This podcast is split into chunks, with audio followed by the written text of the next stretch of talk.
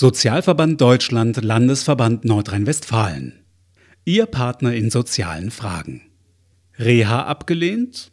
Streit mit der Krankenkasse oder dem Sozialamt? Ärger mit der Rentenversicherung? Ihnen steht ein höherer Pflegegrad oder Grad der Behinderung zu? Sie wollen Widerspruch einlegen oder sogar vor das Sozialgericht ziehen, dann sind Sie bei uns genau richtig. Wir beraten, begleiten und vertreten Sie in sozialrechtlichen Angelegenheiten. Jährlich erstreiten wir für unsere Mitglieder Millionenbeträge. Geld, das erst gezahlt wurde, weil wir uns eingeschaltet haben. Sie finden uns 19 Mal in NRW. www.suvd-nrw.de Die heutige Episode wird euch präsentiert vom Sozialverband Deutschland, Regionalverband Nordrhein-Westfalen. Vielen Dank für die Unterstützung und jetzt viel Spaß mit der heutigen Episode.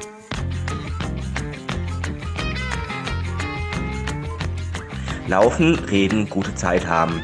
Ich heiße Stefan Ludwig und treffe interessante Menschen und verabrede mich mit ihnen auf eine Begegnung, nicht auf ein Interview. Ich lebe in Berlin, habe eine spastische Gehbehinderung und arbeite am Schlossparktheater in der Hauptstadt. Ich treffe Menschen aus Kultur, Sport, Medien, Politik und Gesellschaft an der frischen Luft, um mit ihnen ins Gespräch zu kommen. Bewegung ist für Menschen gut und für mich besonders wichtig. Kein Skript, kein Entkommen, alles kann, nichts muss. Konzept ist, dass es keins gibt. Viel Spaß mit dieser Episode. Schenk uns eine kurze Vorstellung deiner Person. Okay, dann auf ein neues. Ja, ich bin Patrizia Moresco, Italienerin, im Schwabenland aufgewachsen. Meine Hobbys sind Schwimmen, Sex und Fahrradfahren. Äh, Reihenfolge beliebig wahrscheinlich. ja, oh, kommt drauf an. Je nach Sonnenschein, Tageslaune oder auch immer. Ja, äh, bin seit 41 Jahren auf der Bühne und äh, seit vielen, vielen Jahren auch vor der Kamera und derzeit arbeitslos. Gab es jemals irgendwie in der Situ so, so eine Situation, wo du auch das äh, Gartengeschäft deiner Eltern hättest übernehmen können oder das, hättest beim Finanzamt arbeiten können wie Tante Trude? Nein, ich komme aus einer Künstlerfamilie und äh, ich hatte ganz anderes vor. Für mich war ganz klar, dass ich alles will, nur nicht Künstlerin werden. Und ich war dazu noch auf der Waldorfschülerin und ich hatte große Ambitionen. Ich wollte Ärztin werden. Aber ich war in der Schule in der Mathematik so schlecht und bin dann noch zur Krönung in eine Panikattacke reingeraten bei der Matheprüfung beim AB und bin raus. Und somit hat sich das erledigt mit Ärztin und habe nur ganz kurz mal äh, zur Beruhigung aller dachte ich, okay, machst du Arzthelferin, einfach damit Ruhe im Stall lässt. Aber irgendwann habe ich halt festgestellt, dass das Entfernt von Hämorrhoiden nicht so meins ist und habe mich in einen Schlagzeuger verliebt und dann ging es schon direkt in das Rock'n'Roll-Leben und von da auf die Bühne und dann doch Schauspielschule und so weiter. Schöner kann man es nicht formulieren, würde ich sagen. Augen auf für die Arzthelferin. Ähm, Aber es war süß, weil meine Omi wirklich besorgt war, weil sie kannte ja nur wirklich, äh, was auf mich zukommt. Und ich wollte eigentlich auch Geige dann studieren. Ich war immer so am Hin und Her. Und dann meinte sie, Patricia, nein, nicht Geige.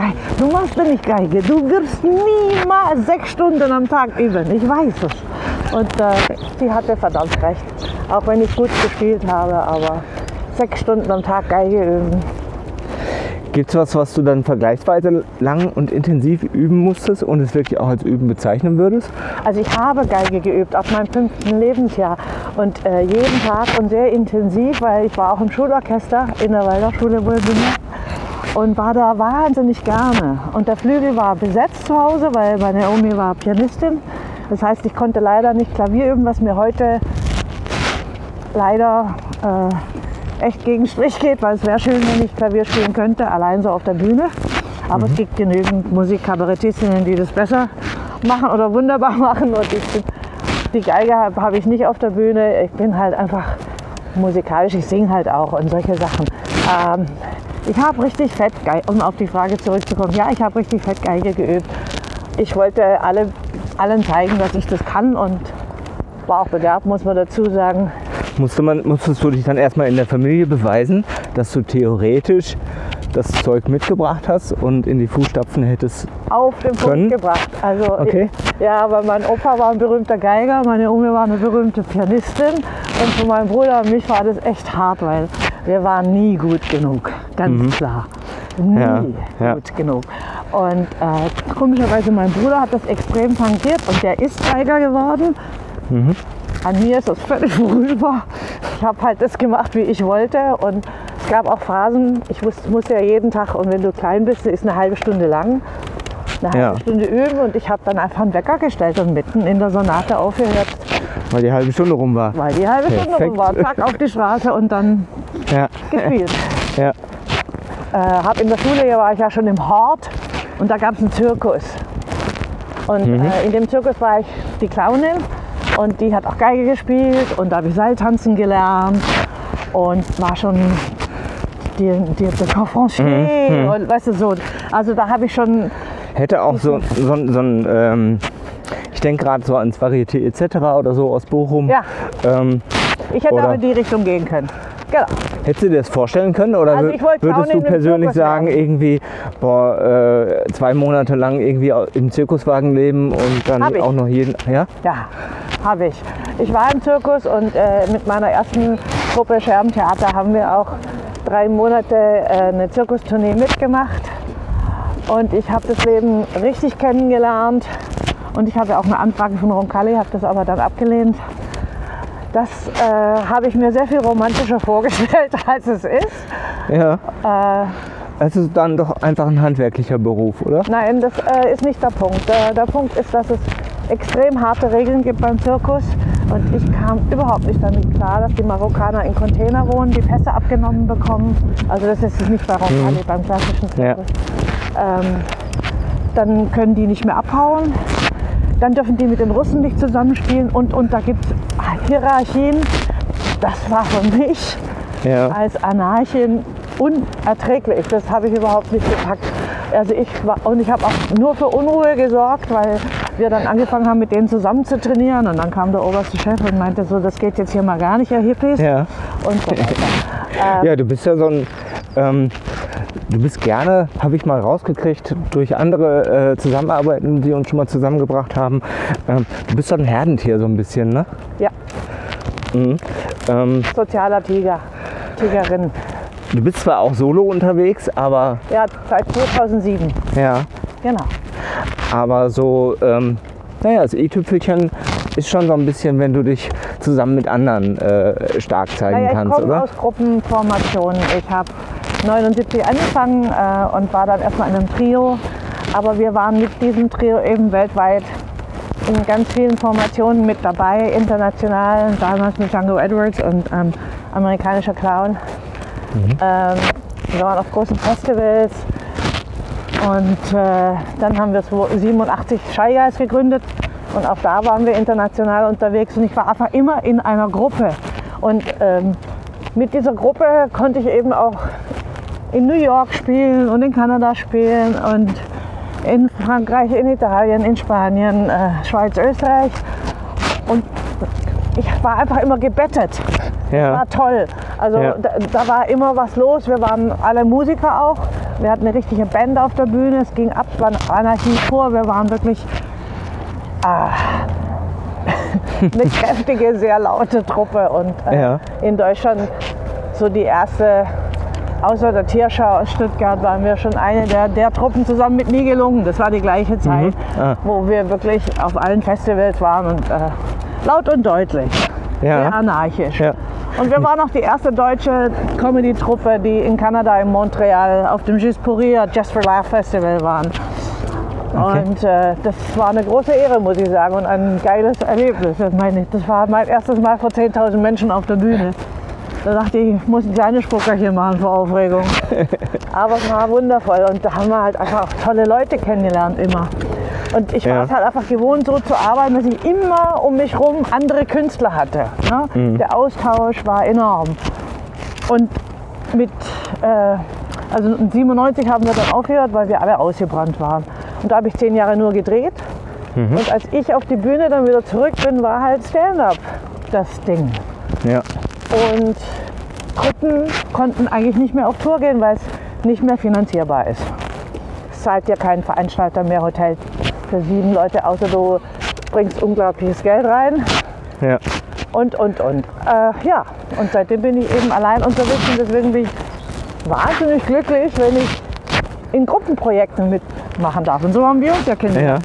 Ja, Über Gerburg Janke damals. Genau. Ja. Über Frau Janke hat eingeladen oder glaube ich Nee, sogar das auch über Lappenbeck. Lappenbeck, ne? Genau. Lappenbeck. Und ähm, ja, ein paar Jahre ist das schon her, aber aus den Augen verloren haben wir uns irgendwie nicht. Nee. Und das ist auch schön. Wie entstehen bei dir Programme? Also bist du jemand, die das so ganz routiniert von 10 bis 12 am Schreibtisch machen Gottes kann? Oder brauchst du äh, die Ferienhütte für drei Wochen und dann darf dich niemand anrufen und ansprechen? Nee, Oder Auch so nicht. wie funktionierst du? Also ich arbeite am liebsten zu Hause in meiner Wohnung. Ich bin nicht die, die dann in die Schweiz fährt oder nach Italien oder irgend sowas. Ich brauche meine ganzen Bücher um mich rum. Ich brauche äh, vor allem WLAN zum Googlen. Ja. Und ich bin gerne in nachts am Schreibtisch, weil es da ruhig ist. Oder die besten Ideen kommen mir nachts im Bett, wenn ich da Ja. alleine liege. Ja. Wohlbemerkt alleine. Und dann laufen bei mir die Ideen wie ein Film vor meinen Augen ab. Also auch Stand-up, inhaltlich, wo ich hin will. Und zum Glück gibt es ja mittlerweile ein Handy, wo du draufquatschen kannst. Früher hatte ich so ein Sprach-Memo-Teil. Ja. Und dann quatsche ich da drauf, die Idee, die ich habe. Oder, oder, oder ich erlebe was auf der Straße, gebe ich das sofort, quatsche ich das ins Handy rein. Oder Ja. einen Dialog, den ich gehört habe und mache da draus was. Situationen, die lustig sind, schreibe ich meistens auf. Und wenn ich ein Programm mache, versuche ich schon, also meine Programme sind eigentlich alle thematisch breit gefächert, aber ich versuche schon in eine Zielrichtung zu gehen. Also dass es einen, sogenannten roten Faden hat. Was ist der momentane rote Faden, mit dem du inhaltlich gerne auftreten würdest? Naja, mein, das Ding ist, ich hatte ja kurz vor der Pandemie leider eine neue Show rausgebracht und die war glücklicherweise auch sehr erfolgreich. Aber das hat sich halt einfach so viel verändert mittlerweile, dass es mir komisch vorkommt, damit zu spielen, zumal man das jetzt auch durch die Pandemie so zerpflückt hat, weil du hast es mal 60 Minuten gespielt, mal zweimal 60 Minuten, Ja. mal richtig, Ja. dann doch nicht und irgendwie ist das Ding erledigt. Es ist irgendwie momentan halt auch alles anders und man weiß noch nicht, wie es, wie der richtige Topf künftig aussieht, So, oder? Ich hatte übrigens, ich bin im Oktober, November, äh, Oktober war ich ja noch auf Tour. Dann habe ich in München gespielt. Dann saß ein bezauberndes Pärchen in der ersten Reihe, also zwei Lesben, und die haben so Spaß an mir gehabt. Und ich spiele und spiele und, und irgendwann sage ich ja, ich bin jetzt 63. Also ich, nein, das ist so eine Stelle, wo ich sage, ich bin jetzt zick. Und dann schreit sie, hey, mal, wer jetzt bist. Jetzt schon halt endlich. Habe ich gesagt, 63. Na. Und dann sagt sie, und wie macht man das? Und dann habe ich gesagt, ficken, saufen, kiffen. Und dann sagt ihre Freundin, okay, und mit was fangen wir jetzt an? Du hast mir auf dem Weg hier in den äh, kleinen schnuckligen Britzer Garten geflüstert, dass du aber ähm, die zurückliegende Zeit, die ja jetzt, wo man jetzt sagen könnte, du könntest auch, ähm, könntest auch jetzt in deiner Bude sitzen und irgendwie nur vor dich hin dich grämen und äh, äh, schweigen und das Telefon anstarren in der Hoffnung, dass sich jemand anruft, ähm, mitnichten. Du hast relativ gut zu tun gehabt, weil es ähm, artverwandte äh, Stammeskünstlerinnen gibt, die gesagt haben, ah, wir, lass mal gucken, ob wir da nicht aus dem Ganzen was Kreatives äh, schnitzen können. Und dann ist eine Anfrage an dich herangetreten. Hey, ich habe ordentlich zu tun gehabt während dieser ganzen Pandemie, bin auch sehr, sehr froh drum. Also abgesehen davon, dass ich zu den glücklichen wenigen Frauen, die ich gehört habe, die auch Autokino spielen durfte, was echt ein Erlebnis ist. Das glaube ich. Der Wahnsinn. Also ich hab, wir haben mir alles vorstellen können, aber nicht, wie das abläuft. Und dann eben Open Airs durfte ich einige spielen und ich hab, war auch richtig im September, Oktober auf Tour und habe noch Regie geführt für Andrea Bongers für ihr neues Puppenstück und da mitgeschrieben. Das war für die Seele super. Und das Geilste war, als, dann, als ich im Sommer dann da gespielt habe in Bayernfurt, hat man mich gefragt, ob ich nicht Lust habe, in einem Projekt mitzumachen, was äh, Ariane Müller gemeinsam mit äh, dem Uli Böttcher vom Bayernhof vom Theater sich ausgedacht hat. Und Das klingt ja schon wie Musik, wenn andere Kollegen dann gleich irgendwie sowas für mehrere gemacht haben, oder? Das also man war gleich Appetit, Idee. oder? Es war so, äh, Baden-Württemberg hat ja Kulturgelder rausgetan für Projekte und da musste man die Projekte einreichen und dann haben sie beschlossen, welches Projekt sie Fördern und, und ja. fördern. Wir sind da immer hinten runtergefallen.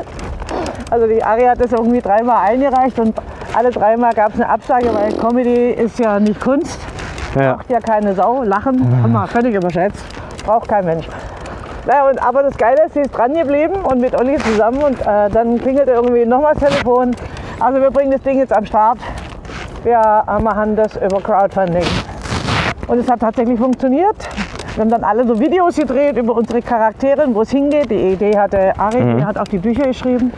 Und dann haben wir mit diesen Videos und über Facebook und über die Fangemeinde von Suchtpotenzial, meine Fangemeinde von Heinrich der Kore, der auch mitspielt, der eine riesen Fangemeinde im Schwa- Schwabenland hat Ja. und, und, und. Und äh, von Uli Böttcher und so haben wir dann 34.000 Euro zusammengekriegt. Und dann wurde beschlossen, okay, das Ding wird auf die Beine gestellt. Und damals dachten wir, es wird ein Projekt mit lauter arbeitslosen Komikern, die von Ariane ausgesucht wurden und von Uli Böttcher, also hauptsächlich von Ari.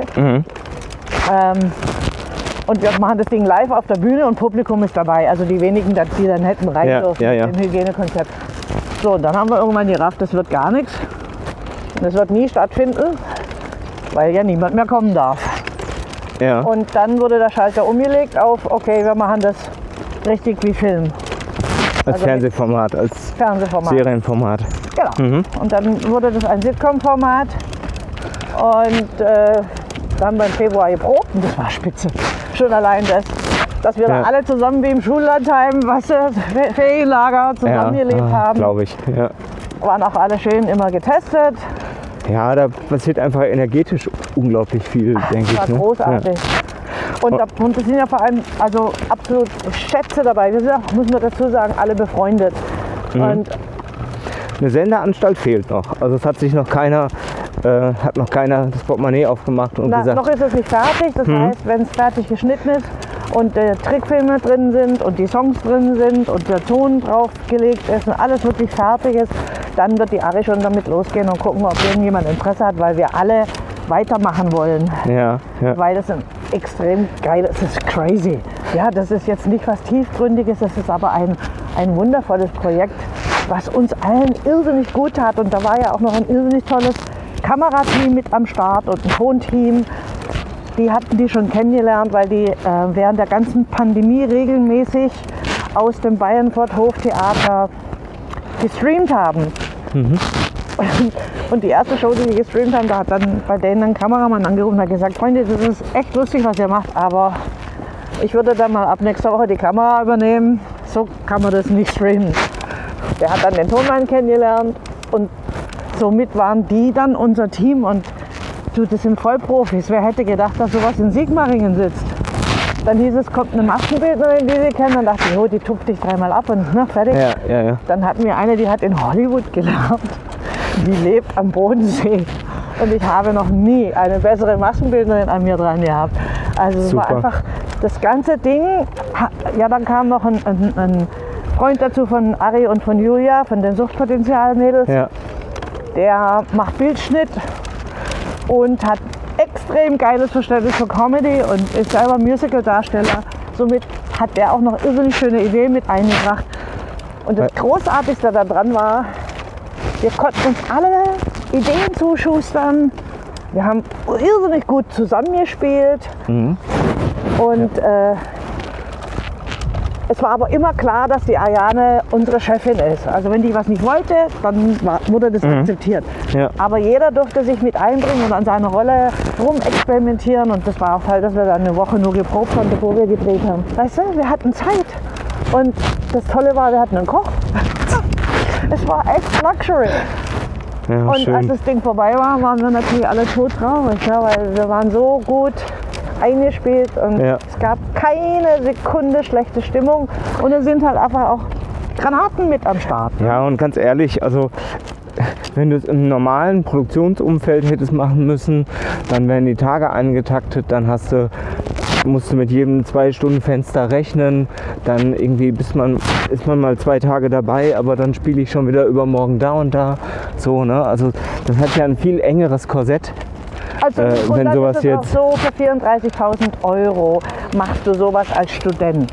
Ja. Ja, und dann findest du lauter Bekloppte, die umsonst hergehen und hast Stunden von weiß ich nicht was. äh, weil jeder seinen Job noch nicht so richtig kann. Äh, Du hast ja locker an Mitwirkenden und am engsten Stab drumherum kommst du ja auf 15 Leute, würde ich So sagen. waren wir mit Koch und allem Ja. drum und dran. Wir hatten ja dann auch noch die Frau von Uli Böttcher hat ja dann noch drei oder vier verschiedene Jobs gemacht. Ja. Ich habe auch die ersten zwei Tage nur geholfen, die Leute abzupudern und Lichtschalter reinzufahren. Ja. Jeder oder Wasser zu bringen. Oder jeder hat halt alles gemacht. Mhm. Aber ähm, dadurch, dass wir alle Vollprofis sind und alle schon vor der Kamera standen und äh, ich meine, also ich zum Beispiel habe ja jahrelang gedreht Ja. und ich drehe immer noch Serien und Spielfilme im Kino. Also das, wir haben das einfach genossen, dass wir alle so sein konnten, wie wir, so- also, Ja. wie wir sind.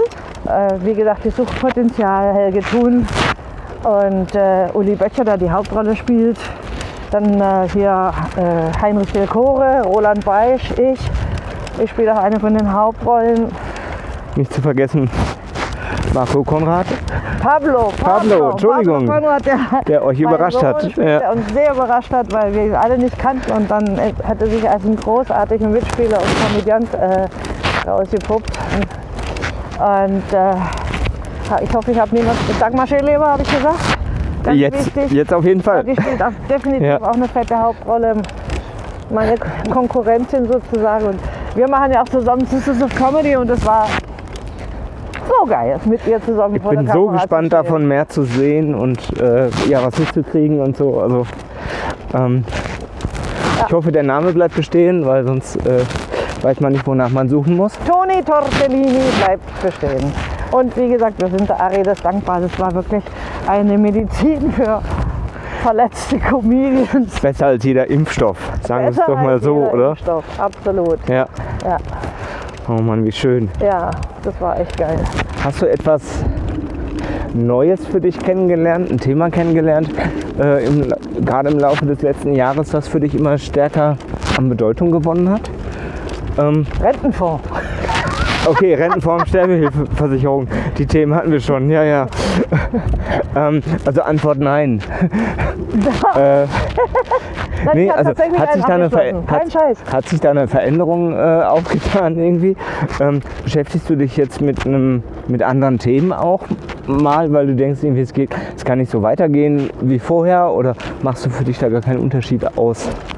Ich hole Also- jetzt gerade ein bisschen weit aus, aber Nee, es war definitiv so, dass ich, glaube ich, eine der ganz wenigen war, die glücklich war, als der erste Lockdown kam. Ähm, weil ich so erschlagen war und so kaputt war und wirklich eventuell auch schon Corona hatte.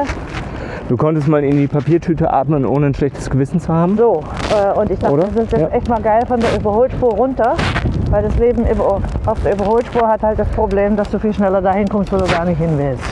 Und ich war da kurz davor. Also ich war kurz vorm Burnout, das war echt too much.